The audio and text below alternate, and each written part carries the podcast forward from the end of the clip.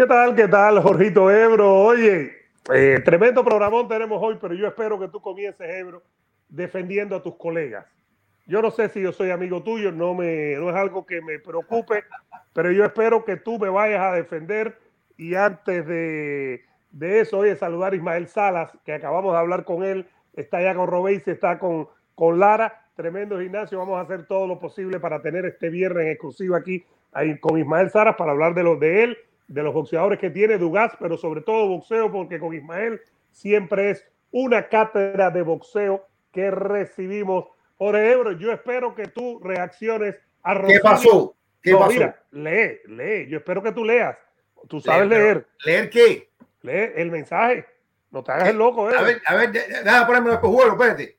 A ver, pon, déjame ponerme los espejuelos, espérate. Esos no son tuyos, déjate de caro. A ver, a ver, a ver. Ay, ¿qué dice Ebro? Espero que Ebro esté acompañado del gran vikingo, oye, el mejor periodista. Oye, oye, pero Ebro, estás comprando, estás comprando de verdad, estás comprando eh, voluntades de esa manera. ¿Cómo está la oye, cosa, Jorito Ebro? Oye, muy bien, muy bien, muy bien. Eh, señores, eh, eh íbamos a contar con, con Sara, va a ser mañana, porque surgió, surgió, un imprevisto de última hora, tiene una... No, tiene mucho buzo de ahora y mañana va a ser un esfuerzo grande ya tiene un gimnasio nuevo, grande al lado. Es una locura y nos alegramos muchísimo por Ismael Salas, sin duda alguna. Nos alegramos muchísimo de Ismael Salas y por supuesto, Ebro, le damos las gracias a todos los que se han conectado, como Mike CC, Fred Zombie, cocinando a los chatos, eh, a ver quién más, Israel, el sujeto, Gabriel Ramírez, todos están ahí. Exactamente, Eduardo. Y, y nada, mañana será, mañana tendremos sus palabras sobre la pelea de Valdés Ramírez, eh, Valdés Stevenson o Ramírez. Y, por supuesto, oye, Eduardo, hoy es un día que ya tenemos que ir resumiendo los pronósticos, las cosas y hacer nuestro análisis más posible de las peleas de fin de semana. Vamos a hablar de lo que pasó entre Canelo y Kamaru Usman. Vamos a hablar de la pelea de Chito Vera contra Rod Font y por supuesto la pelea de Oscar Valdés, la pelea de Katie Taylor y Amanda Serrano. Vamos a hablar de esa pelea Sí. A mí me da mucho placer. Está prácticamente vendido el Garden, no el Qué locura, ¿no? Qué el Garden. Y sabes qué, Eduardo, lo han hecho muy bien. Recuerda que hay mucho público de irlandés en Nueva York. Cuando se hace el San Patrick en Nueva claro. York, es una locura. Hay mucho público irlandés que va a apoyar a Katie Taylor. Hay mucho público puertorriqueño porque recuerda, Amanda Serrano es una niña del Bronx. Así se describe ella, una chica del Bronx. Y qué bueno. Boricua, boricua. Qué, qué bueno, boricua. Qué, qué, bueno que el boxeo femenino finalmente tiene una gran pelea. Amanda Serrano, siete veces campeona del mundo en varias divisiones, y Kerry Taylor, que lleva mucho tiempo siendo la Undisputed en las 130 libras. Pero de eso hablaremos más adelante. Tú me dirás con qué comenzamos. Y gracias, no. a todos, gracias a todos por estar con nosotros. Muchas gracias. Ya casi llegamos a 100 personas en menos de 5 minutos. Eh, conéctense, denle like al video. Comenzamos desde temprano. Señoras y señores, denle like al video, suscríbanse, activen la campana. Ebro, ayer fue un show espectacular. Gracias otra vez a Bernardo Pilati. Yo creo que deberíamos tener pronto también, por ejemplo, a gente Ebro como Miguel Ángel en el Cebrero. Eh, me parece que deberíamos tener a Carlito Santa Cruz de MMA Adictos. Me parece que deberíamos tener a Eric Alexander. Todos ellos son hermanos míos, pero hay alguien que yo pienso que hay que tener ya en este programa y es el Beto Ferreiro. Yo no sé por qué tú te niegas, Ebro. ¿Eh? Señores, se nos va Ebro. Ebro, Ebro, Ebro, Jorge Ebro. Caballero, ¿qué está pasando? Jorge Ebro, Ebro, un mensaje para Ebro. ¿Alguien sabe si Ebro va a aparecer? Ebro, me dejaste los calzoncillos de Leonard y Durán. ¿Qué está pasando? Chicos, no, no sé cada vez que tú mencionas ese nombre me van a ir al baño. No, Ebro, pero ese es el Betico. El Betico, tú no le decías Betico en, en, en ESPN Deportes. El Betico, pero, pero cuando eso no era un, cuando no, no, no era un felon, no era un felon. Tú sabes que hay rumores, Ebro, de que tú y yo en nuestros respectivos canales vamos a vender para Fernalia del Vikingo y Ebro Live. Eh, camisetas, eh, jarras, todo eso lo vamos a hacer muy pronto y la gente lo va a poder comprar. Mira, Jorge Ebro, un abrazo grande para Tony Cruz. Estuvimos hablando con ellos en nuestra ciudad de Miami, en Hialeah, con la gente del churrascazo y muy pronto vamos a estar trabajando con ellos. Qué bueno que entraron temprano, que pueden ver aquí que ya pasamos de 100 personas en las 100 plataformas. Ebro, qué clase de churrasco nos hemos comido hoy con ellos ahí. Qué maravilla para que, que estén pendientes del churrascazo, para que estén pendientes de lo que vamos a hacer en Jayalía. Y hablamos mucho de deporte, Ebro. Una lástima que Tony sea del Barça, pero le gustan mucho los deportes de combate, Jorge. Yo, yo, le digo una cosa, ¿qué sube la testosterona? Que sube la testosterona. ¿Qué sube la hombría? La cosa? carne. La carne, Ebro. La carne. Coman carne y serán gente fuerte. Y nuestro público es un público carnívoro. Come Así carne que... y acuéstate a dormir y duerme la siesta, ¿no? Oye, no, un saludo a Tony, un saludo a toda la gente. a Robert, a Robert, a Robert, a toda Robert, la gente. A Hansel, a Hansel, amigo mío también. Pronto estaremos por ahí. Bueno, ¿con qué empezamos, Guarito? Eh, vamos a empezar por el tema. Antes de ver lo de Shakur Stevenson, vamos, bueno, vamos a empezar con lo de Shakur Stevenson y Oscar Valdés, Jorge Ebro. ¿Qué clase de pelea, señoras y señores? ¿Qué clase de momento? ¿Qué clase de choque de estilos y de rivalidad, Jorge Ebro, entre Oscar Valdés, Shakur Stevenson? Dos campeones mundiales eh, super pluma, 130 libras, de diferentes estilos, diferentes momentos de su carrera. Shakur tiene 24, Oscar tiene 31. Oscar está más probado que Shakur. Da la impresión que Shakur es más talentoso, que no que Oscar, sino que probablemente casi el resto de los boxeadores del planeta, pero solo con talento no se gana en el boxeo. Tienen muy buenas esquinas. Yo soy muy de la esquina de Reynoso, me parece una esquina muy, muy, muy trabajada, muy buena, pero tenemos una rivalidad como la tuvimos con Chávez cuando peleaba con con Medrick Taylor, con el cirujano Randall, con Whitaker. Eh, la, la, hemos tenido en varios eh, momentos con grandes boxeadores mexicanos y grandes boxeadores, con los Mayweather que tú mencionabas también, la hemos tenido. Eh, ¿Qué momento para que se encuentren estas dos escuelas y para vivir una gran pelea de boxeo, Jorgito Ebro? Eduardo, ayer estaba viendo una, una cosa bien interesante y esto tiene que ver más con lo anímico, con lo psicológico que con lo físico y fue una especie de cara a cara que hubo eh, entre ambos. En esta cara a cara, eh, en varias ocasiones, Shakur Stevenson le espetaba a Oscar Valdés. I hold you come clean, I hold you come clean, espero que estés limpio, espero que estés limpio y espero que estés limpio. Eh, por supuesto, creo que hay una parte de la, de la, de la, de la conversación donde de alguna forma Oscar le dice, no, porque tú también eres un complicado con las mujeres, algo de eso y editaron el video y Steven Espinosa de hecho te han dicho, señores, pongan el video completo, no pongan la parte nada más donde eh, Shakur le dice, espero que estés limpio.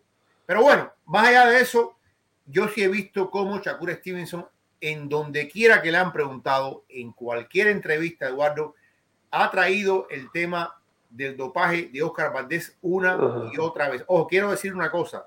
Desde que ellos entraron en campamento, ambos están en eh, lavada y desde que están en campamento ambos han sido eh, probados en varias ocasiones. Hasta el momento han pasado todas las pruebas habidas y por haber. Esta no es la aguada que te hace la prueba un día antes de la pelea y se acabó. Esta es la usada que al menos desde el día en que se anuncia la pelea ya empiezan a hacer pruebas constantes a ambos boxeadores. No es que, no, y, no quiero entrar en suspicacia, no es que un programa, no es la usada, que la usada es el año entero, eh, pero sí es una garantía que al menos durante los meses previos a la pelea no va a haber ningún tipo de jugada sucia por parte de ambos. Hay que recordar que la otra pelea era una tribu indígena, etcétera, etcétera. Que una comisión, una comisión de la tribu, no del estado de Arizona. Que sí utilizaba la aguada. Bueno, en tema es el siguiente. El tema es que Shakur es muy inteligente. Shakur es un zorro, hay que decirlo así. Un zorro que constantemente ha estado eh, asaeteando, tirándole dardos envenenados a Oscar Valdés con el tema del dopaje. Vamos a ver si esto tiene un costo. Vamos a ver si esto tiene un reflejo en lo que pase. Oscar Valdés puede tomar todo esto y guardárselo de una forma muy equilibrada o puede Oscar Valdés perder la cabeza y caer en la trampa de Shakur Stevenson. Ahora estamos hablando de muchos temas, pero evidentemente lo que está haciendo Shakur Stevenson es buscar ese extra, buscar cómo, cómo puede Oscar Valdés perder, porque es muy complicado, Eduardo. Es muy complicado. Yo puedo cometer un error y el error pasó hace cinco años. Pero si hay una persona que constantemente me está recordando ese error de hace cinco años, eh, de alguna forma, o yo tengo la mente muy dura para que ese no me afecte, o de alguna forma eso me afecta y se queda eh, instalado en el fondo de mi mente y me hace daño. Y si, y si entendemos, señores, si entendemos como dijo Muhammad Ali, que el boxeo es 80% mental y 20% físico. Eh, atentos a esto de lo psicológico, porque Shakur Stevenson no ha perdido oportunidad y no ha perdido ninguna, ninguna oportunidad. Donde quiera que le han puesto un micrófono, donde quiera que le han puesto una cámara, ahí ha estado el tema del famoso, la, famosa Fentermina con Oscar Valdés. Ojo, yo repito, yo creo que para esta pelea no va a haber problema alguno, ninguno, ninguno, ninguno. Pero eh, es lo que yo decía hace poco, que esta pelea viene con la cola de lo que pasó. Claro, perdón, Ebro, hay que aclarar algo, ¿no? La Comisión Atlética del Estado Nevada, si algún positivo, la pelea no va. Es decir, para que tengamos eso claro, eh, independientemente de lo que pueda decir el Consejo de Boxeo, el Consejo Mundial de Boxeo, con Mauricio Sulaimán, a quien le mandamos un saludo, deberíamos tenerlo pronto después de la pelea de Canelo y volver a retomar temas con Mauricio, que es eh, también amigo, perdón, de la casa. Un abrazo para Mauricio, pero que en Las Vegas no importa lo que diga, incluso el promotor presiona, pero si hay un positivo no hay nada, para que tengamos eso claro, señoras y señores, ¿no? Exactamente, Eduardo. Ahora, entramos un poquito ya al, punto de vista de estilo de esta pelea y, estoy seguro que mañana cuando tengamos a Sala el viernes, pues va a ser mucho más eh, inteligente a la hora de explicarnos todo esto. Hemos visto los videos de Oscar Valdés.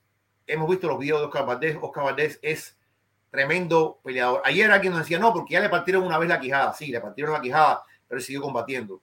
Yo creo que... Y ganó. Y, ganó. Y donde otros pueden ver una un aminoramiento de la energía física, yo creo que ha demostrado en varias ocasiones Oscar que, que, no, que no se cansa, que sigue adelante y que tiene buena estamina. O sea, el problema del cardio no es un problema, el problema de la estamina no va a ser un problema en esta pelea, va a ser un problema de estrategia y un problema de velocidad.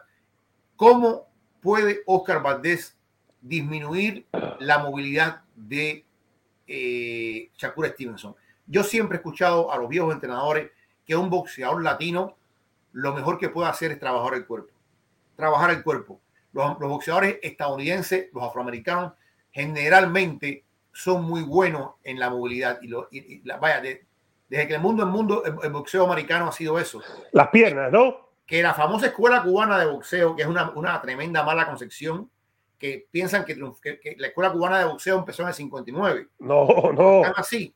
Después, después boxeo amateur se fue distorsionando por otros caminos. Pero los boxeadores cubanos de los años 60, 70 y hasta principios de los 80 era otra cosa. Era, era, era mucho de esto. Ahora, yo creo que es muy fácil decir, Oscar Valdés tiene que atacar el cuerpo. Oscar Valdés tiene que arrinconar a Shakur. El problema es que lograrlo es más complicado. Decirlo es una cosa. Conseguirlo es otra. Es otra cosa. Es como, por ejemplo, cuando decían a Khabib, le voy a hacer esto y le voy a hacer lo otro. Y, oye, y siempre encontraba la forma de buscarte la espalda y meterte, meterte el, estrangulamiento ese trasero que te, que, te dejaba loco. te trababa, En este caso, en este caso, eh, Shakur sabe que esta va a ser una, o sea, porque le van a faltar muchas más pruebas en la vida. Shakur va a ser uno de esos boxeadores a los cuales le vamos a estar exigiendo y exigiendo porque va a seguir subiendo de división. Pero él sabe que esta va a ser una de las peleas por la cual va a ser recordado en su carrera. Esta es una de esas peleas que, deja un legado. No, y esta puede ser la pelea que comience el legado grande de, de Shakur. Esta historia de el joven campeón con el campeón veterano siempre ha existido. También ha existido la historia del joven campeón con el campeón veterano que va a embajada. No es el caso de Oscar Valdés. Yo creo que es el primer caso, el caso de un campeón sin duda alguna, que es más veterano, siete años más, y que, y que tiene todavía, que está en plenitud de forma. Lo que pasa es que un boxeador como Shakur está en plenitud de forma mucho más joven que un boxeador como Oscar Valdés, que tuvo dos ciclos olímpicos también, llegó más tarde al boxeo profesional. Yo creo que aquí no solo que puede la pelea que lo vamos a recordar, sino que es la pelea que puede lanzar a una nueva estrella estadounidense. Se lo decía ayer a ustedes en el programa cuando hablaba y le decía, si gana se puede empezar a convertir en la nueva estrella americana de boxeo. Y eso tiene mucho valor, Jorge Ebro, en este momento, ¿no? Mira, hay, yo creo que en, términos de estrellato, y eso es muy interesante, ¿quién puede ser? Yo no te voy a decir quién va a ser el próximo Mayweather, eso es imposible. Pero ¿quién puede ser la próxima gran estrella afroamericana? Que siempre el boxeo afroamericano fue espectacular en los Estados Unidos. Yo creo que el Bonta Davis tiene un camino recorrido por encima de Shakur. Yo creo que el Bonta Davis, que para mí va a estar un buen tiempo en 135 libras y que viene un periodo muy interesante para Gerbonta en dependencia de qué es lo que él va a hacer una vez que termine su contrato, claro. contrato. Va a continuar con Mayweather, va a continuar dentro de la sombría de PBC, pero sin Mayweather o se va a otra cosa. Ya lo dijo Eddie Hearn, lo hablamos tú y yo. Eddie Hearn dijo que va a hacer todo lo posible y va a ir con fuerza a por eh, Gerbonta Davis para tratar de firmar a Gerbonta. Yo creo, Eduardo, y por ahí tú puedes tener otro nombre, dentro del grupo de boxeadores afroamericanos, yo creo que Gerbonta es el que va más avanzado en ruta hacia un estrellato. Sí, sí, sí. Déjame decirte que ya tienen vendido por completo. el Barclays Center. Lo tienen vendido que va muy bien. Dice que va muy bien, exactamente. Él ha eh, llenado arenas en Los Ángeles. En Baltimore. En Baltimore, en, Atlanta, ahora en Nueva York. Es decir, en el tema del pay-per-view se ha demorado. Eso no es fácil. Y gracias al hermano Benedí, un abrazo para Benedí. Esto, como siempre, compartiendo con nosotros. Por cierto, Ebro, ya habilitamos, yo no lo había visto, el Super Thanks. Es una nueva manera de la gente, ahí lo pueden ver, que gracias que nos avisó YouTube, gracias a Benedí, como siempre. Eh, siguiendo con el tema, que ya pasamos de 200 personas. Esto, eh, yo veo muy talentoso a Shakur Stevenson. No estoy diciendo que Oscar, yo deseo que a Oscar le vaya bien el boxeo me parece, tú lo has entrevistado varias veces, lo incluso lo has entrevistado en Miami, Jorge Ebro. Una vez fuiste a verlo, entrevistaste en Miami, que el hombre se iba para un safari a ver cocodrilos por ahí, por los Everglades, ¿te acuerdas? Con otros boxeadores. A mí me parece que es un tipo decente, que es un joven con la cabeza bien puesta, que es un muchacho que trabaja muy duro, que es un tipo respetuoso. Yo quiero que le vaya bien, bien, bien a Oscar Valdés, pero creo que enfrente ya vamos a seguir hablando del encuentro este de las dos escuelas de boxeo que son brutales y son muy buenas.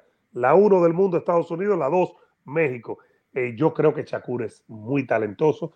Y si Shakur hace lo que su talento le dice que debe hacer, yo creo que Shakur gana, que tiene ventaja sobre Oscar. Oye, hablando de eso, dame, caramba, yo habré borrado esa entrevista, porque es una entrevista muy buena que no pierde vigencia, la que yo le hice a Oscar Valdés. Caramba, sí creo que la borré.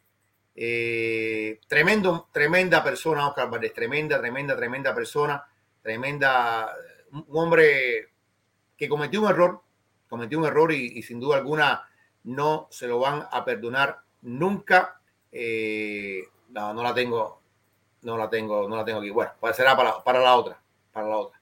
Eduardo, pues, pues yo creo que Valdés tiene una batalla puesta arriba. Decía Armando Benedict que le van a regalar la pelea contra. Yo creo que no. Yo creo que aquí no va a haber nada, nada de suspicacia. Aquí va a ganar el mejor. Aquí va a ganar el que mejor haga las cosas. Es eh, Top Rank teniendo dos estrellas. Tú me decías que, que, que quería que ganara. Eh, no, no, no, no, no. Dos cosas. Primero, eh, algo que no dije ayer y que lo voy a decir ahora.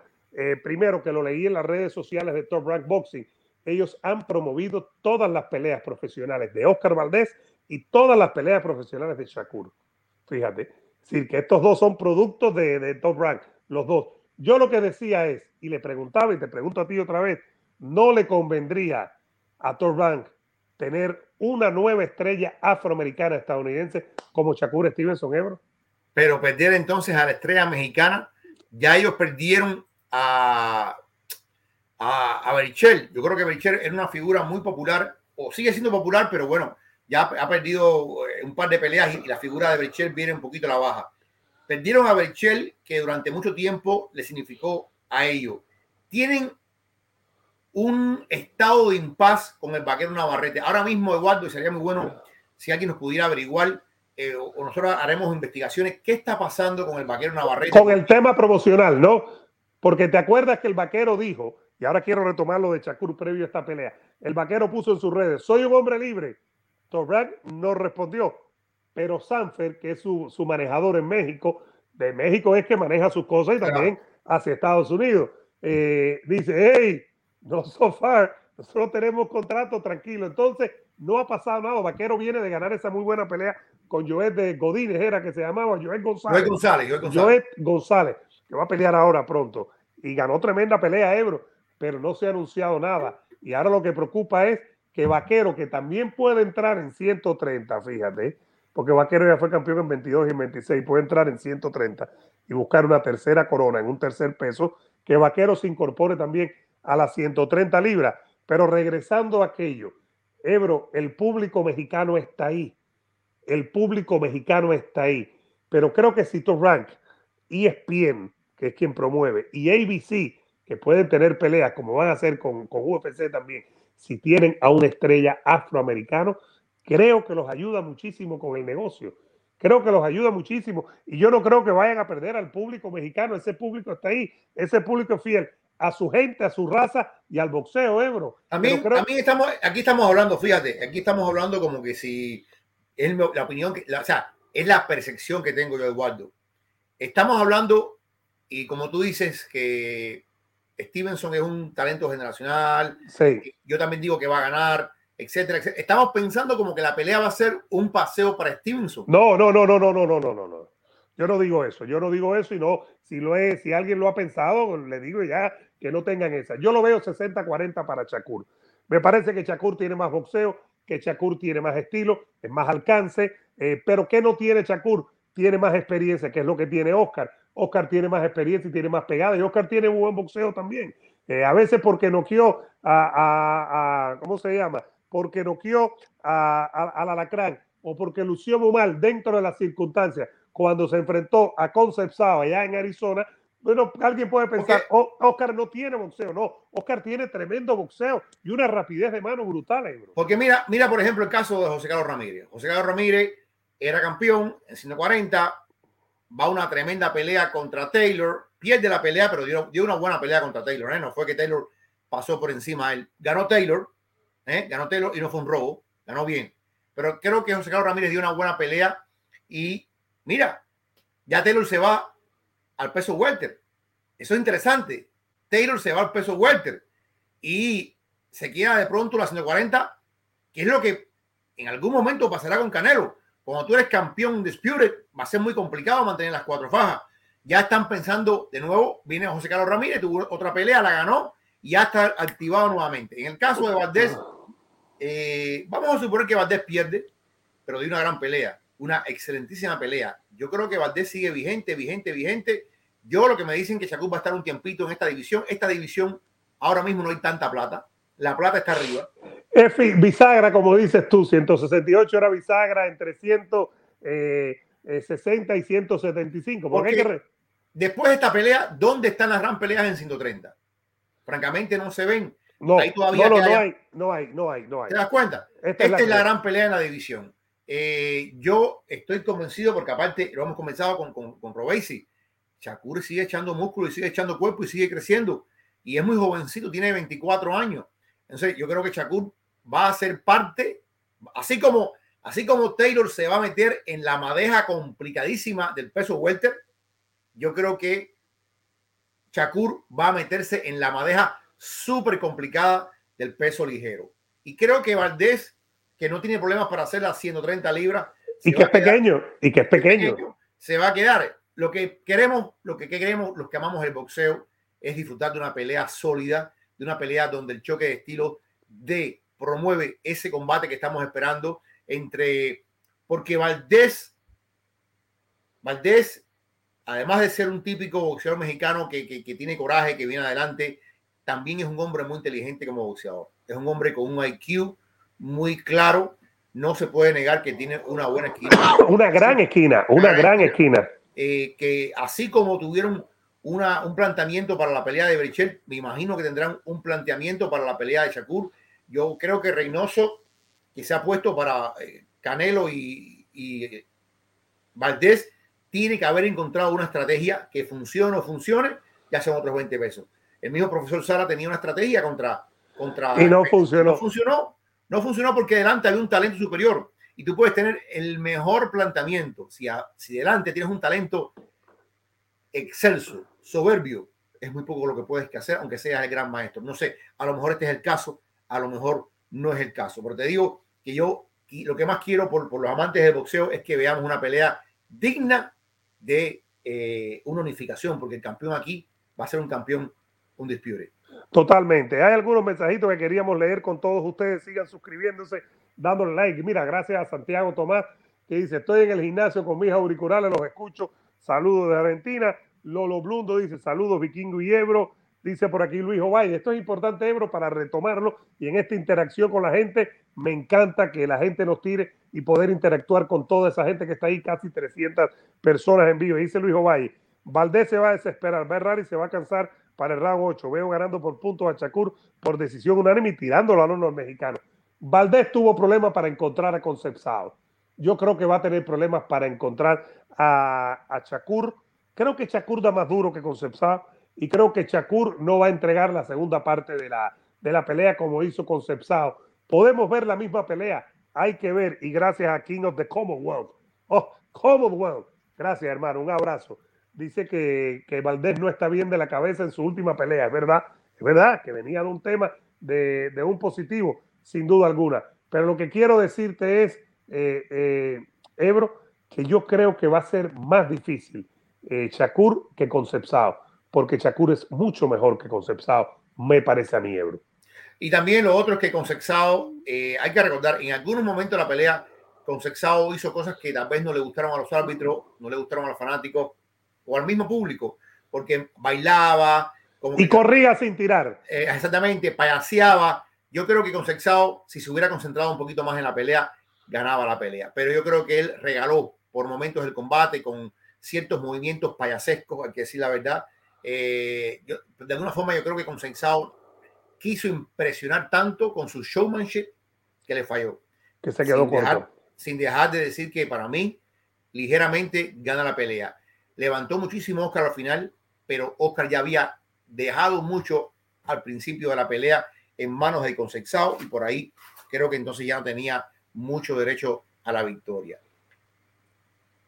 Es un choque de estilos, Eduardo, que generalmente cuando tú dices, tenemos un afroamericano, tenemos un mexicano, tenemos un hombre que va a presionar porque está obligado a presionar, tenemos un hombre que va a contragolpear, eso generalmente produce una gran pelea.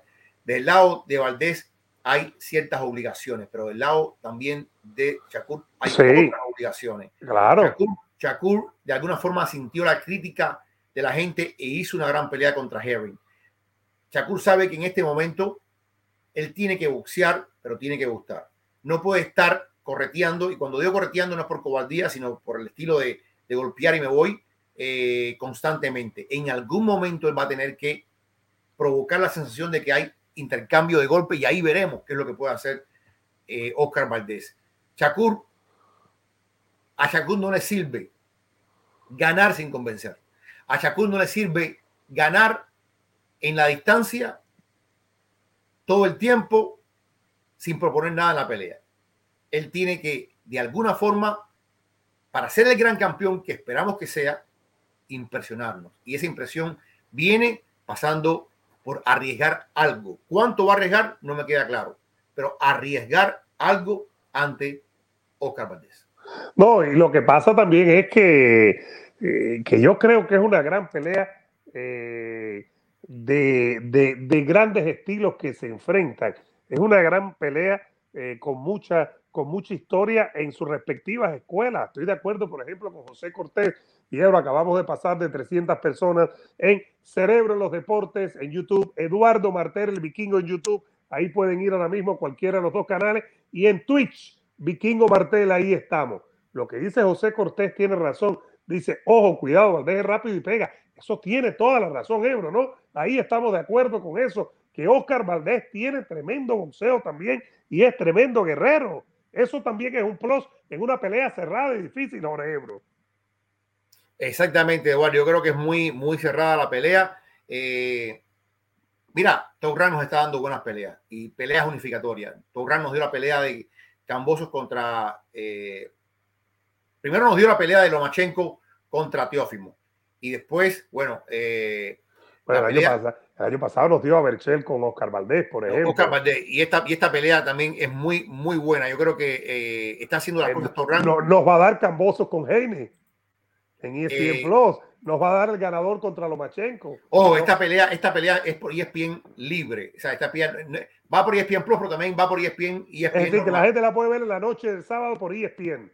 Exactamente. No va a tener muy, imagínate, Ebro, más todavía antes de, de hablar de Canelo y de, y de Camaro y de las payasadas del manager de, de Camaro, Ali Abdelaziz, que me parecen unas payasadas. No me gusta eso, pero bueno, me imagino que, que le, sirve porque es uno de los manejadores más, eh, eh, más exitosos del planeta. Ya vamos a hablar de eso. Closco, no te vayas, vamos a hablar de eso. Ebro, imagínate si en ESPN Shakur da una gran demostración ante el público inglés deportivo de Estados Unidos. Viene Sports Center, vienen los highlights, viene ESPN Plus, viene ESPN.com, viene ESPN la aplicación. Ebro, se come el mundo Shakur Stevenson. Yo estoy por pensar y sigo pensando que si gana Shakur, Top Rank se va a sentir mucho mejor que si gana Oscar Valdez. no es que va a sufrir si gana Oscar, no es que estén despreciando a Oscar para que no me malinterpreta, pero si Shakur le gana a Oscar, tienen un diamante Jorge Ebro más que en bruto. Tienen un diamante realizado que hay que seguir puliéndolo sencillamente, Jorge Ebro.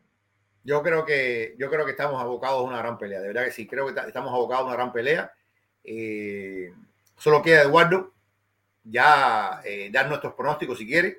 No, no, el viernes. El viernes. Viernes.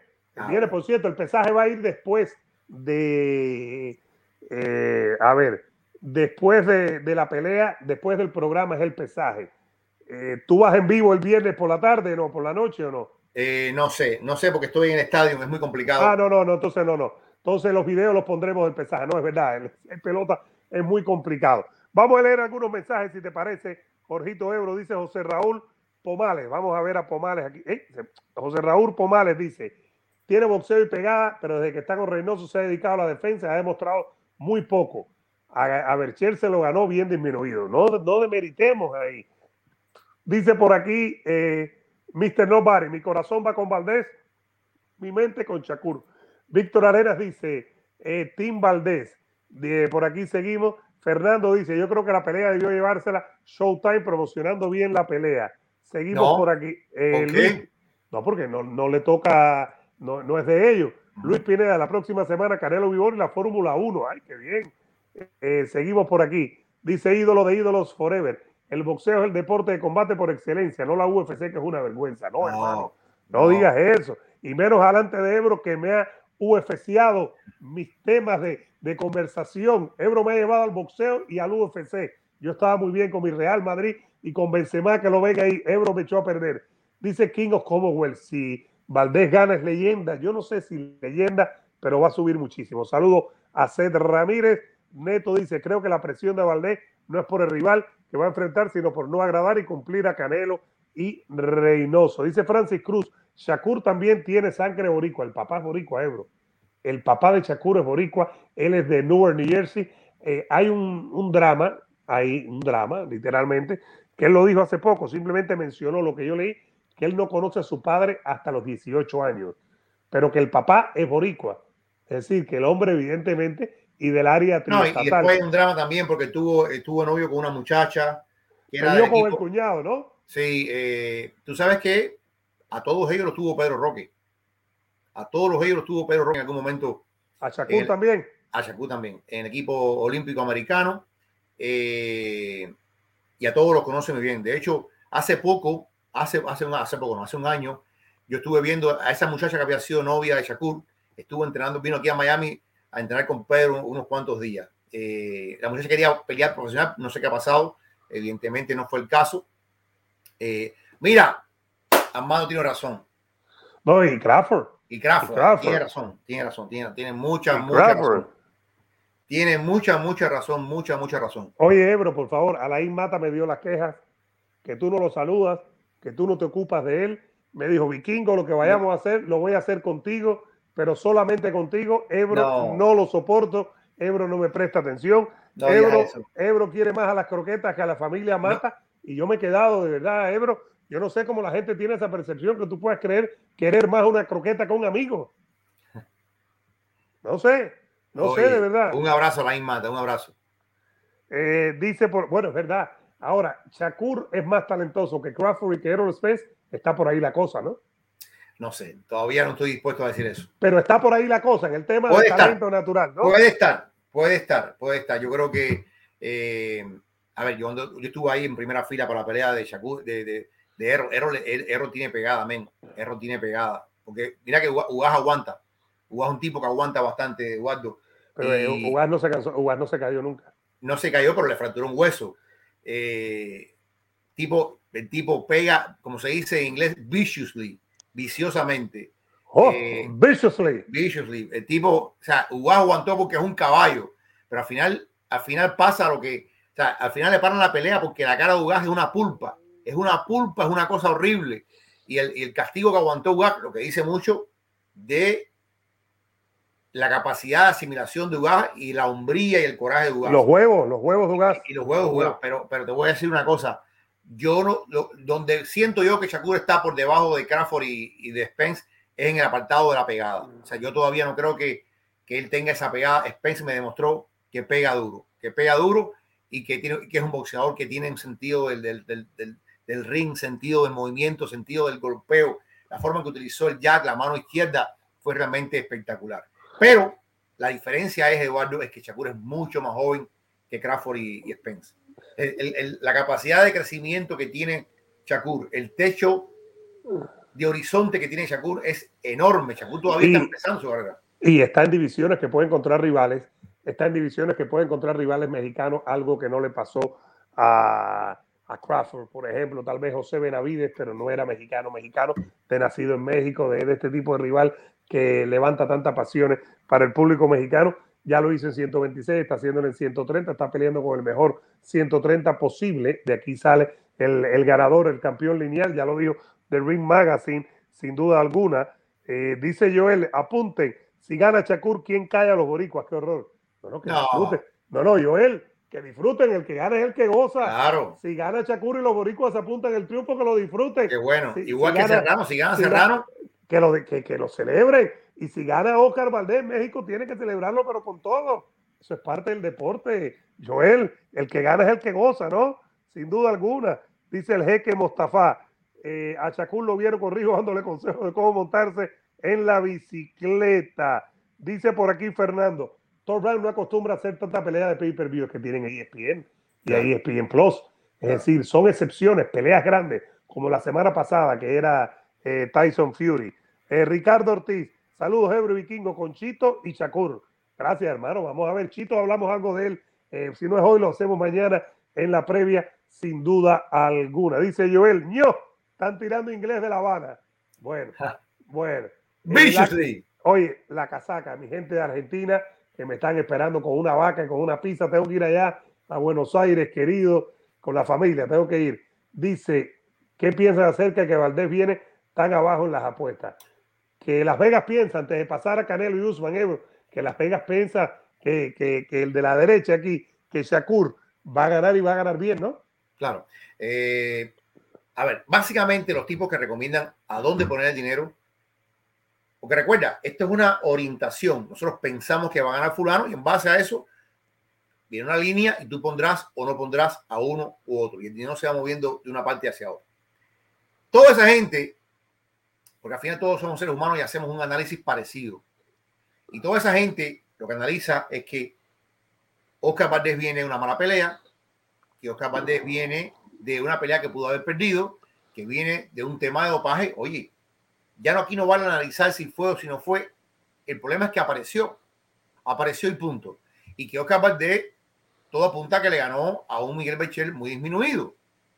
Entonces, así como tú y yo pensamos que el sábado vamos a ver el nacimiento de una estrella, de una figura realmente impresionante, estas personas en Las Vegas, en los Sportbooks, creen que Shakur Stevenson es ese talento diferente, el talento que hace la diferencia, el talento que está por encima del promedio.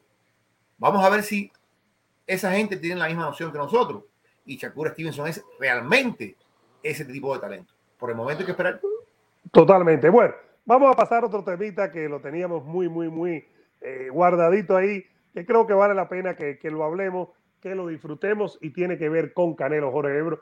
Gracias a toda esa gente que está ahí. Acabamos de pasar de 400 personas. Estamos súper contentos que ustedes estén con nosotros. Estamos súper contentos que se siguen sumando clientes. Hoy estuvimos hablando muchas cosas con la gente del churrascazo para seguir hablando eh, con ustedes, para seguir encontrando posibilidades. Pero todo esto, Ebro, antes de poner aquí el tema, es gracias a esa gente que está ahí, los que están en vivo y los que nos ven después. Siempre, siempre presente. Ha hecho que la gente busque el programa y eso nos ayuda a nosotros también, ¿no?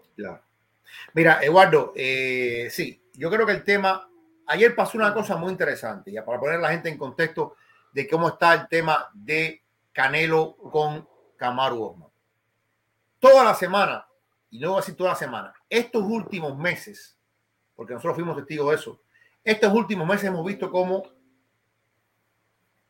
Kamaru Osman y Alías de la CIS, el manager de Kamaru, han estado tratando de atraer la atención de Canelo. Tratando, tratando, tratando, tratando de desviar la atención. Antier, primero dijeron que, no, que, que Kamaru noqueaba a Canelo en tres rounds. Después, Antier, Alías de la CIS dijo, este tipo es un cobarde, este tipo es una gallina, es chicken, este tipo eh, no tiene pantalones, eh, está enfrentando, fíjate cómo miran, miran cómo miran la gente de la UFC esto, está enfrentando a alguien que tiene 3.000 seguidores en Instagram, Vivol. Claro. Porque Vivol, Vivol no vive en redes sociales. Entonces, para la UFC y para los deportes de, MMA, la penetración de mercado de un atleta en redes sociales dice mucho. Cuando Dana White te dice, no, porque Kansachi Maef en el cara a cara sumó un millón de seguidores, eso para ellos tiene un valor tremendo, que tal vez en el boxeo no es igual. En el boxeo, Ryan García tiene seguidores por millones y los boxeadores lo dicen, este es el campeón de Instagram. Entonces, oh, el campeón para, de la pera. Para poner, para poner esto en contexto, cuando Canelo ve que Abdelaziz le dice, tú eres una gallina, tú eres un cobarde, el Canelo pone así, who the F es este tipo? ¿Quién carajo sí. es este tipo? Por supuesto que Canelo sabe quién es ese tipo. Por supuesto que Canelo sabe quién es Alias de la CIS. Y si no lo sabe, alguno de sus ayudantes tiene que haber y, hecho. Y el, y el que le maneja las redes sabe quién es. Y es el que se pone de acuerdo con Canelo para responder y poner ese tweet. Entonces el Canelo le dice, oye, vamos a esto aquí porque alguien va a salir lastimado. Y Kamaru dice, no, el que va a salir lastimado eres tú, por esto y lo otro. Y entonces Canelo ya el último tweet que dice, ok, ok, tú quieres el payday. Tú sabes dónde está el dinero. Tú quieres buscarme. Pero ¿sabes qué? Ponte en la cola. Ponte en la fila porque yo estoy buscando peleas de legado y tu, tu momento no ha llegado todavía. Yo no sé si es Canelo o es alguien que escribe por Canelo, pero evidentemente le ha dado un golpe fuerte a Camaro. Le ha dado un golpe fuerte porque le está diciendo al campeón libra por libra de la UFC, ponte, o sea, no te desesperes, haz tu filita, ponte en cola y ya veremos cuando, si te llega tu turno de pelear conmigo. Al final uno siente que Alias de la CIS ha buscado un término muy de UFC. ¿Por qué? Porque en la UFC se suele utilizar mucho esto de eh, fulano, la misma UFC, fulano, llama Mengano. Claro, eh, tira, tira, tira, redes sociales. Mira tira ahí esto, a ver qué pasa. Es que fíjate que en cada pregunta, al final de cada pelea, es ¿a quién tú quieres enfrentar ahora? El que sea, Daniel Comier, Ron, para, allá, para allá ir armando. Para ir armando. Yo quiero Jorge Masvidal. No, yo quiero a fulano. Y ahí se va creando el estado de opinión. Se va creando, se va creando. Eh, Arias de la Cija ha utilizado esto que es muy común en UFC. Tirarle al otro, tirarle, tirarle, tirarle, tirarle para atraer la atención. Evidentemente no ha funcionado. Y no ha funcionado y se ha quedado como que hay cierta desesperación en el equipo de Camaru por buscar cuanto antes la pelea con Canelo. ¿Por qué? Porque el tiempo se le acaba a Camaru, eso es cierto, ya son 34 años si no me equivoco, porque eh, viene una pelea bastante desabrida contra Leon Edward, es la verdad. Es una pelea que no, no, va a vender mucho, es una pelea, ese, ese UFC, como sea, si es en julio, hay que calzarlo con dos buenas peleas, dos buenas peleas, porque desgraciadamente Leon Edward no mueve ni sospecha, no levanta nada. Leon Edward es un boxeador de eso, un peleador, un peleador que, que, desgraciadamente eh, la gente no le importa.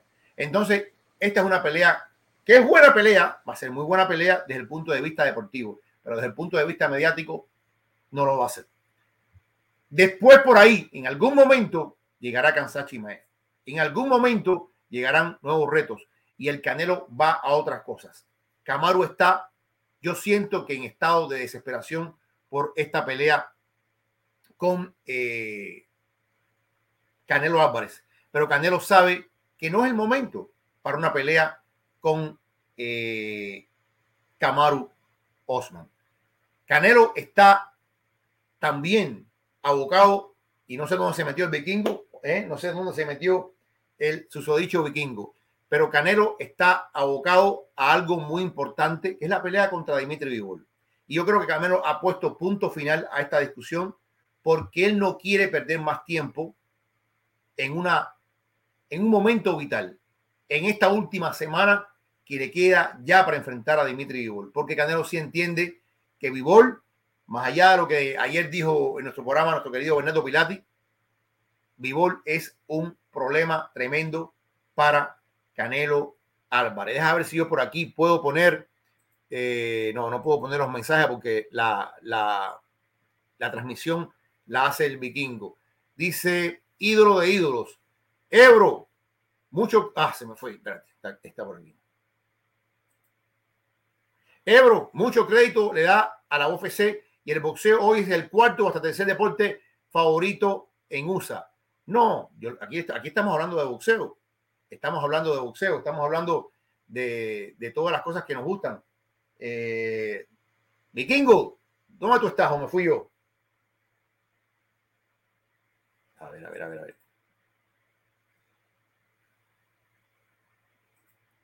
Vikingo. Bueno, sigue el vikingo medio perdido. Dice Ebro, aún no dicen cuándo vendió Colby contra Masvidal. No lo sé todavía, de verdad que no lo sé. Eh, where is the Viking? Estamos esperando a ver qué pasó con el vikingo. Eh, José Mario, Shakur es un gran peleador pero se va a enfrentar a alguien que le va a poner la presión en la pelea. Eh, en la pelea. Una presión que no va a sostener. Eso está por verse, José. Eso está por verse. Hay que ver básicamente qué es lo que va a hacer eh, Oscar. Si él puede sostener la presión, si puede eh, realmente mantener ese tipo de presión durante 12 rounds. Va a ser muy complicado. Dice César Seda, te abandonó el vikingo. César. Ahí llegó. Mi hermano, ¿dónde estaba? Se fue. Tú te imaginas tener, déjame ponerlo bien, un dispositivo que se vaya, que no te deje entrar más y de momento tener que buscar otro para poder entrar. Aquí estoy, Jorrito Ebro. Aquí estoy. Oye, qué, problema. Esto. Eh, ¿Por dónde andabas, Jorrito Ebro? Porque yo estaba corriendo con el dispositivo. Bueno, ya no, ya cerrando un poquito el tema, el tema de Canelo, diciendo que que yo creo que ha habido, hay una desesperación de parte de Camaru por buscar la pelea, pero Canelo le ha dicho, oye, está bueno ya, no hablemos más del tema, vamos a dejarlo aquí, porque Canelo tampoco puede perder el tiempo. A Canelo está una semana la pelea contra Vivol. Y Canelo, lo menos que quiera, ya por un tiempo, por un tiempo fue cómico, por un tiempo lo, lo, lo entretuvo, pero ya, ya después que le llaman gallina y que le llaman esto y que lo otro, creo que ya es diferente. Dice ídolo de, eh, ídolo de ídolo forever, Pilate lo secuestró esta está buena por aquí. Mi hermano César Sea dice, no pagó la mensualidad de la cajita, se quedó sin internet. El vikingo. Eh, dice por aquí, es de así, César Seda, la trampa mediática. Vamos a, a ver por aquí. Eh, dice Donalgón, el primo tuyo, ¿te sorprendería, Ebro, que Usman o Sumare vayan a la pelea de Canelo? Eh, sí, pero si van, o sea, no me sorprendería, no me sorprendería, pero, tan, pero ¿qué va a ganar Usman? Yo no, sé, si va a la pelea y si cuando tú te apareces en una pelea de este tipo y no estás invitado, y no estás invitado, te pasa lo mismo que le pasó a Canelo con eh, este que le dijo, tú eres un terrible, terrible fighter, horrible fighter. Eh, Dimitrios Andrade. Dimitrios Andrade, y, y luces mal. No sé, yo creo que Camaro no gana nada yendo a esa pelea un ambiente totalmente mexicano, no sé, no sé. Aparte también yo no sé por qué Camaru, Camaru piensa que Canelo va a abandonar un compromiso. Canelo tiene un, pacto firmado. Tiene un pacto firmado de tres peleas con la gente de Dazón. Entonces, Camaru tiene que entender que este año no hay nada con eso. Que puede pasar, pero no. Eso es un tema. A mí me, fíjate, y quiero pasarlo ahora a UFC, esto, Jorgito Ebro porque creo que es un tema interesante. El UFC tiene un problema, Jorge Ebro, que es que los peleadores, como el campeón de peso pesado, estamos hablando evidentemente de Francis Ngannou, quiere boxear y si no se va. Peleadores como Kamaru Usman, que es su número uno libra por libra, está buscando desesperadamente una pelea en boxeo. ¿Qué es lo que quisiera UFC Ebro? Que Kamaru Usman, que estuviera buscando desesperadamente una pelea en el UFC, estuviera buscando un campeón de 185 o el campeón de 155, estuviera buscando una mega pelea y resulta que Usman y su manager, Adit Abdelaziz, están buscando una pelea con Canelo. Tú y yo estuvimos en marzo en la pelea de Más Vidal, Jorge Ebro, cuando la gente le preguntaba de Chimaev y Camaro hablaba de Canelo. Le preguntaban de Chimaev y Leon Edwards y Camaro hablaba de Canelo. Yo creo que en este aspecto, no sé qué crees tú, eh, y es bueno para un segmento de UFC, sigan dándole like al video, suscribiéndose por favor, y gracias que somos tantos otra vez hoy. Ebro, yo creo que el UFC tiene un problema aquí y hay que ver cómo lo maneja, ¿sí o no? Es un problema, es un problema que mucho de eso va a quedar eh, resuelto cuando se discuta finalmente el contrato de Francis Engano. Porque si queda en contrato, ojo con esto, si queda en contrato que le van a permitir boxear, van a abrir una caja de Pandora que después no van a poder cerrar, sobre todo para los atletas más importantes de ellos. Eh, mira que Dana White ha dicho ya en varias ocasiones, déjenlo de Canelo, déjenlo de Canelo, es una estupidez, es una tontería. No, ese, Camaro no quiere enfrentar a Canelo. Canelo va a matar a Camaro. No le han hecho caso a Dana White, siguen insistiendo. Esta semana, esta semana fue como el punto de audición. Esta semana fue como el momento más duro y creo que es un momento de desesperación. Cuando tú le llamas, este es un cobarde, este es un gallina, no es ético, no es profesional, eh, pero recuerda, la UFC toma mucho de la WWE. O sea, toma mucho de, crear estas historias. y el show, el show, el, show. la diferencia de la WWE y la UFC es que la pelea es real. Lo otro, con perdón del patrón y toda esa gente. Y Andrés eh, Bermúdez. Y, Andrés Bermúdez es otra cosa. No es lo mismo. Eh, pero, pero Canelo no está para este tipo de show. Canelo está para buscar peleas importantes. Eh, y, y, por ahora él lo dijo. No me interesa la pelea con Kamaru. Camaro tiene una cosa muy interesante que hace. Puede convertirse. Camaro va por un camino de superar a Joe Pierre, por ejemplo, en su división. En esa división que Pierre dominará durante mucho tiempo, Camaro puede hacer una historia tremenda si sigue venciendo y venciendo y venciendo. Pero evidentemente Camaro sabe que el tiempo se le acaba para hacer una plata significativa. Camaro es millonario, pero no es millonario, millonario, millonario. Yo estaba sí, no es que está sumando de 10 en 10. Yo estaba revisando revisando eh, un poquito la, la, pelea de McGregor y Mayweather. La pelea de McGregor y Mayweather es la segunda pelea más lucrativa de la historia. 4.3 millones de pay-per-view. 600 millones de ganancia neta. 285 millones para Mayweather, 130 millones para Mayweather, eh, para, para McGregor. Para McGregor. McGregor perdió el deseo de pelear. Lo así. o sea, McGregor era uno antes y después de la pelea de Mayweather. De alguna forma, cuando tú te echas 100 millones de un paro en el bolsillo, es como que, ¿qué más voy a hacer? ¿Qué, o sea, ¿cómo me arrastro del sillón para ir a un gimnasio? Es muy complicado, es muy, eh, pesan, 100 millones pesan mucho en la psiquis de un hombre. Y es como un. no en la de Canelo ni en la de Mayweather. Entonces, por ejemplo, eh, la, pelea generó 60 millones en puerta. La pelea. Eh, no, no, es que desde, el punto, desde cualquier punto de vista, la pelea de Macreo y Mayweather fue una cosa espectacular. En Ganu y Fury, yo no creo que va a ser lo mismo, pero una pelea en Ganu y Fury, yo creo que sobrepasa los 2 millones.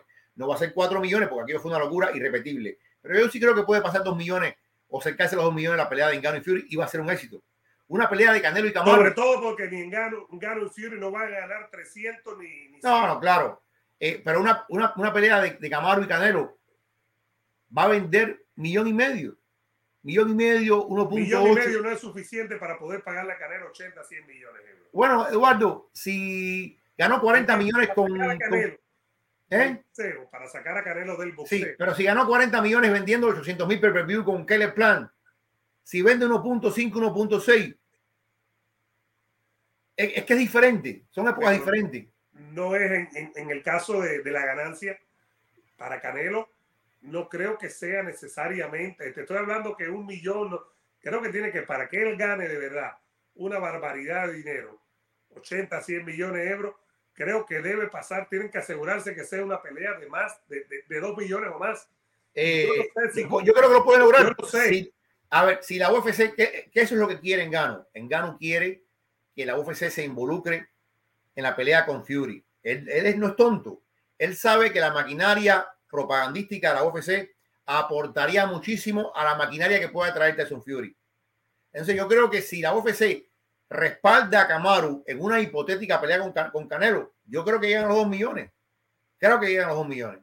Ahora tenemos que claro que el UFC, que fue con lo que empezamos el tema, está en un problema. Que el UFC tiene que resolver eso con sus campeones, porque vivimos en un mundo de redes sociales, de que los campeones son figuras que tienen millones de seguidores, eh, que son muy independientes. Yo te voy a dar mi opinión. que tienen managers que quieren mucho dinero. ¿no? Yo, creo, yo creo que la UFC, si yo soy la UFC, yo, tiene que tirar la, raya en la tierra y decir, ¿sabe, Francis? No. Si quieres irte a pelear, vete a pelear. Pero no te voy a permitir boxear. Si te lo voy a permitir boxear, no es como parte del contrato. Va a ser una cosa extra que te voy a permitir por una vez. Eh, el problema, la UFC construyó esta figura. Es la verdad. No les paga lo que tiene que pagarle, de acuerdo, pero las construyó. Al final, Francis Engano en Bellator ganaría mucho menos. En PFL ganaría mucho menos. bueno, yo no sé. Fíjate, yo no sé. Yo creo que en Bellator podrían inventarle y pagarle mucho. medio millón de base. Mira lo que está diciendo ahí tu hermano. Bueno, mi hermano. César Sea dice que Engano Francis rompe el récord de pay-per-view. ¿Cómo no? No. 4 millones no los alcanza. No los alcanza. 4.6 es el récord. No lo alcanza. No lo alcanza porque ni Fury ni Gano son fenómenos de vender. Como era. yo creo que Fury sí. No, Ebro, Ebro. Fury vendió en su última pelea pay per view en Estados Unidos. Claro, pero era, era, era, era, uno, era uno de los primeros pay per view después de la pandemia. Era uno, o sea. Eh, Ebro, la pandemia la gente está en casa. Sí, no busquemos. Pero, había, había mucho, ah, recuerda, había mucho problema económico, había mucha gente viviendo con dinero del gobierno, había mucho negocio cerrado, había mucha, mucha gente que estaba todavía ah, en crisis. Eh, ahora yo creo que es otro, otro momento. Ahora estamos viendo otro momento. oye, ahora hay una inflación de tres pares. Sí, eh, pero oye, hay inflación, pero tú ves a la gente en la calle, tú ves a la gente consumiendo. Tú, hay, es diferente, Eduardo. Hay menos miedo, hay inflación, pero hay menos miedo. Hay más vida hay más erudición humana. Si comparamos Canelo Camaro, Fury Gano, ¿cuál vende más? Yo voy Canelo Camaro de calle. Eh, piénsalo, piénsalo. Yo creo que yo creo que Fury que Fury eh, en Gano. Creo que el peso completo tiene en, con guantes de 4 onzas el peso completo. ¿Quién no quiere ver eso, ¿Quién no quiere ver? Yo las vería las dos. Pero creo que, pero, yo creo que tú te confundes tú piensas que porque tú y yo queremos verlo, porque tú tienes mucha ganas de verlo, el público casual lo va a ver y no es así. Bueno, bueno yo sí creo que yo sí creo que la gente lo va a ver. Si la gente paga un millón por ver un millón de Jay Paul con Tyron Woodley. Pero Jay Paul es un fenómeno mediático. Mira lo que está diciendo tu maestro de periodismo, César Seda. No caigan en la trampa mediática, bueno. que vende muchísimo. Oye, tuviste que César Seda últimamente está que defiende todo lo de Bank, ¿no? Vamos a tener a César la próxima semana, chicos. Mira, eh, le está defendiendo a Fury, le está dando palo a Crawford que se fue de Turban, le dio palo a Teófimo cuando estaba fuera de Turban. Oye, yo estoy por pensar que Cesarín tiene algo con Turban que no nos lo ha dicho Ebro. ¿Tú no tienes sospecha, Ebro? no, no, no, ese es un hombre, ese es un hombre de pelo en pecho, chicos. ¿De qué tiene que ver? Los de pelo en pecho no cobran, Ebro. Oye, me están preguntando de Masvidal. Yo todavía no he visto nada. Estábamos, en, nos pasamos la mañana entera haciendo unas gestiones. Eh, no estoy viendo nada todavía por ninguna parte, Eduardo, de Jorge Masvidal, de verdad que sí. Déjame ver si encuentro algo por acá. Eh, pero. Ahora, Ebro, yo sí diría algo. Los números de pay-per-view de Logan y de Jake Paul, yo los pongo en duda constantemente, porque no hay ninguna verificación de que son esa barbaridad que nos están hablando los hermanos Paul. ¿Estamos de acuerdo ahí? ¿Sí o no? Sí. Dice, Jorge Masvidal está siendo acusado de atacar a su rival Colby Covington y de causarle una lesión en el cerebro, según eh, documentos de cortes obtenidos por ESPN. Dígame usted. Dígame usted. Así que vamos, vamos a seguir esto eh, mañana tendremos más detalles de lo que está pasando con Jorge Masvidal, de verdad que sí. Total, mira lo que dice ahí Francisco, vamos a leer algunos mensajitos, Ebro, y vamos respondiendo que tenemos unos minutillos. Dice Francisco, son seguidores del podcast de Un Round Más, yo sí, lo veo, porque además yo soy seguidor de esos dos y mi boxeador favorito, Marco Antonio Barrera. Me encanta el podcast de Barrera y, de Morales, Ebro. Le dice reíble en vez de terrible, reíble Morales. Increíble, tremendo podcast, recomendado. Véanlo en YouTube y en Facebook. Eh, dice el jeque por aquí, Ebro. Eh, Namayunas dijo que quería boxear. No, pero Namayunas eh, no es. A ver, Rose eh, dijo que quería boxear, pero Rose tiene un contrato no puede boxear. Rose no tiene para boxear, ¿me entiendes, Ebro? Ella puede decir que quiere boxear. Yo puedo decir ahora que quiero volar porque quiero que me dé un contrato aquí. No, no, no, no. La que dijo que quería boxear y que sí lo va a hacer porque su contrato con Bellator también. Mira, ese es otro. Pero contrato, Bellator lo permite, a diferencia de UFC, ¿no? Eh, Chris Cyborg, Chris Cyborg creo que tuvo su última pelea ahora contra Blanco eh, y Cyborg dice: Yo he hecho de todo. Lo que me queda por hacer es boxear y voy a boxear. Así que eh, esa es otra histórica. Chris Cyborg es otra histórica que también quiere boxear. Le faltó brillar en el UFC. Amanda le ganó, ¿me entiendes? Y la noqueó. Dice César: Voy para New York a cubrir la pelea de Robéis en el lugar de los hechos. Y es de Top Rank. Hay sospechas, Ebro, con César. Hay sospechas. El mismo, mira, el mismo se descubrió. Irá en la camioneta esa cinco estrellas que tiene, Ebro. no es fácil parquearla en Nueva York. Oíste, una cosa es parquearla en Dallas, otra en Nueva York. Tiene que dejarle en Miguel y coger el túnel. Oye, el barco, dice Eddie, así que cuando vas a visitar la cueva de Andrés Bermúdez. Ah, cuando me inviten. Eh, Dice Andrés, más Vidal 100 años preso por violento y mal perdedor. Eh, Ethereal Way, traigan al Gordon de Fighters, ¿o no? Ya como uno tenemos. ¿Para qué? Saludos a los dos de Guatemala, Neftalí Lucero. Dice Noé Mesa, por favor, no lleven a gente que no sabe de boxe. El boxe es muy serio para llevar esa clase de gente que ignora todo sobre él. Caballero, para gusto se han hecho los colores. Este es un universo, eh, hay que explicarlo, en el que han proliferado antes eran todos periodistas o éramos todos periodistas. Eso incluye a Pilato también, que es periodista, para que quede claro. Ahora es proliferado, proliferado periodistas, influencers, opiniones, de todo. Y vivimos en este mundo. Y, lo mejor, Ebro, es que la gente tiene la opción de ver y de no ver siempre. de ver su programa favorito cuando quiere y cuando no. Eh, dice Lolo, se viene una difícil para más Vidal. Eh, dice Joel, yo le voy más al seda que al que pusieron a cero. Y esto, Ebro Seda ganando batallas aquí con, con Pilati. Eh, dice que se a ver, eh, dice Fred, Vikingo, si quieres volar, vuela. No puedo, pero ojalá pudiera. Ojalá pudiera. Eh, seguimos por aquí. Alain, Ebro, esos pantaloncillos atrás te los envidio. Seguimos por aquí.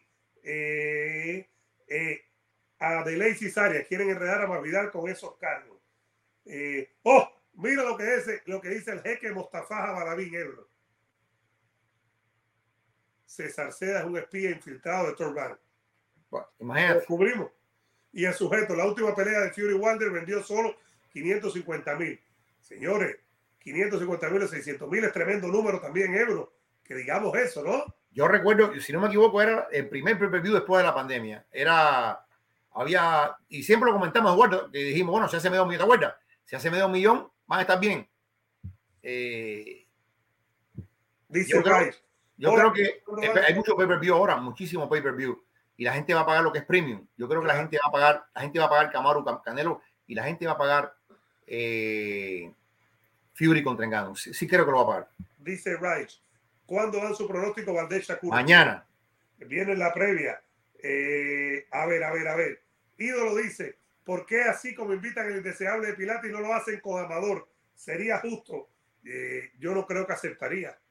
Eh, el que se cree que es el Real Madrid no estaría en un programa con el Zacatepec, así que no creo que, ocurra. Pero vamos a invitar amigos. A ver, dice por aquí Aruche, vikingo, pero si lo traes te juega los dislikes. Ahí te lo dejo, coño. Pero ¿por qué va a darle dislike? Dice Alain Mata, el problema se resuelve cuando UFC pague más. No hay de otra. Eh, dice J. Hernández, vuela con la capa que dijo ayer Pilati. Eh, la de Pilati no sirve. que a ver, seguimos por aquí. Vasco Avalia, de 250 mil para arriba es muy bueno, depende cuánto le paguen a los protagonistas. Claro. Si Canelo hace 250 mil, se queda perdiendo los que organizan la pelea por lo que le pagan a Canelo. y a los rivales. Dice Mike, sí, sí, los Paul ya no venden tanto como al principio. La novedad está pasando de moda. Puede ser. Yo, yo, creo que tú, yo quiero que tú respondas eso, por favor. ¿Cuándo estará el Beto en el live? Por encima de mi cadáver, brother.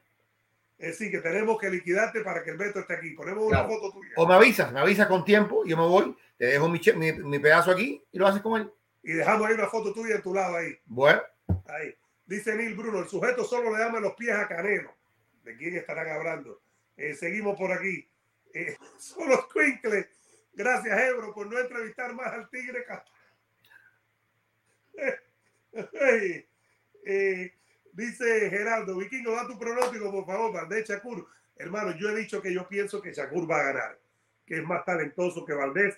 Valdés es un grandísimo campeón, pero el viernes lo vamos a tirar aquí en la previa, hermano mío. El Ray se ríe con el Zacatepec. ¿Cuándo es la pelea de Charlo Castaño? Es el 14 de mayo. En, es decir, en dos semanas, más arriba. Viene ahora el sábado eh, Valdés contra Shakur, después viene Canelo Vivol y después viene Charlo Castaño. Pero después viene Benavides con, eh, con Lemieux y después viene Ebro, eh, eh, Rolly Romero con Germonta, pero si eso no es suficiente, después viene Camboso eh, con Heini, no nos podemos quejar. Ebro responde esto. Es un poco patético que peleadores del UFC rueguen por una pelea con un boxeador. Sí, es un poco patético, sí. Es un poco patético. Eh, yo creo que ellos vieron, ellos vieron a McGregor. O sea, el ejemplo de McGregor en un principio fue una cosa muy eh, plausible, pero después la semilla esa ha crecido con fuerza. Ha crecido con fuerza, sobre todo los campeones que consideran que pueden boxear. Mira lo que dice Joel, el gigante Gerilo genera más fanatizada que el Pilati. Hemos creado un monstruo, Ebro. Hemos creado un monstruo. Seguimos por aquí, André. Eh, Mike dice, César Seda le dice, tío, a Paro. Ay, mi madre. Ebro, ahí hay algo. Blainier, Vikingo, ya dejar Canelo. ¿Cómo voy a dejar el número uno libra por libra, Blainier? No lo puedo dejar. Es noticia. Yo no invierto. Ebro, tú inventas la noticia, ¿no? La noticia. Sí, guste o no. Eh, Romero pelea el 6 de mayo en París, que están pronto por ahí. Con alguien más viejo que él, que eso no lo pensábamos nunca. El Rayo Valenzuela, tremendo prospecto. Tremendo prospectazo. El Vasco dice: Ebro versus Beto, un millón de pay-per-view. Pero ¿quién trae el público? ¿El Beto o Ebro? Ebro, everything. Depende del tema, ¿no?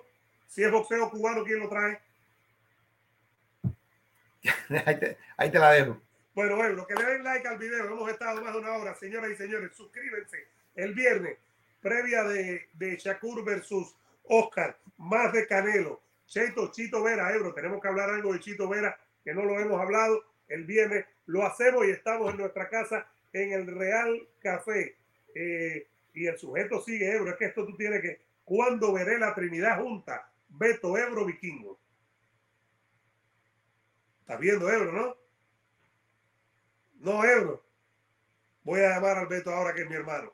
Señores, denle like, suscríbanse. Gracias por estar aquí. Nos metimos más de una hora. Denle like, suscríbanse, déjenos sus comentarios. Los queremos mucho. Ebro y el Beto. Ebro, el Beto no. ¿No? El Beto, Ebro.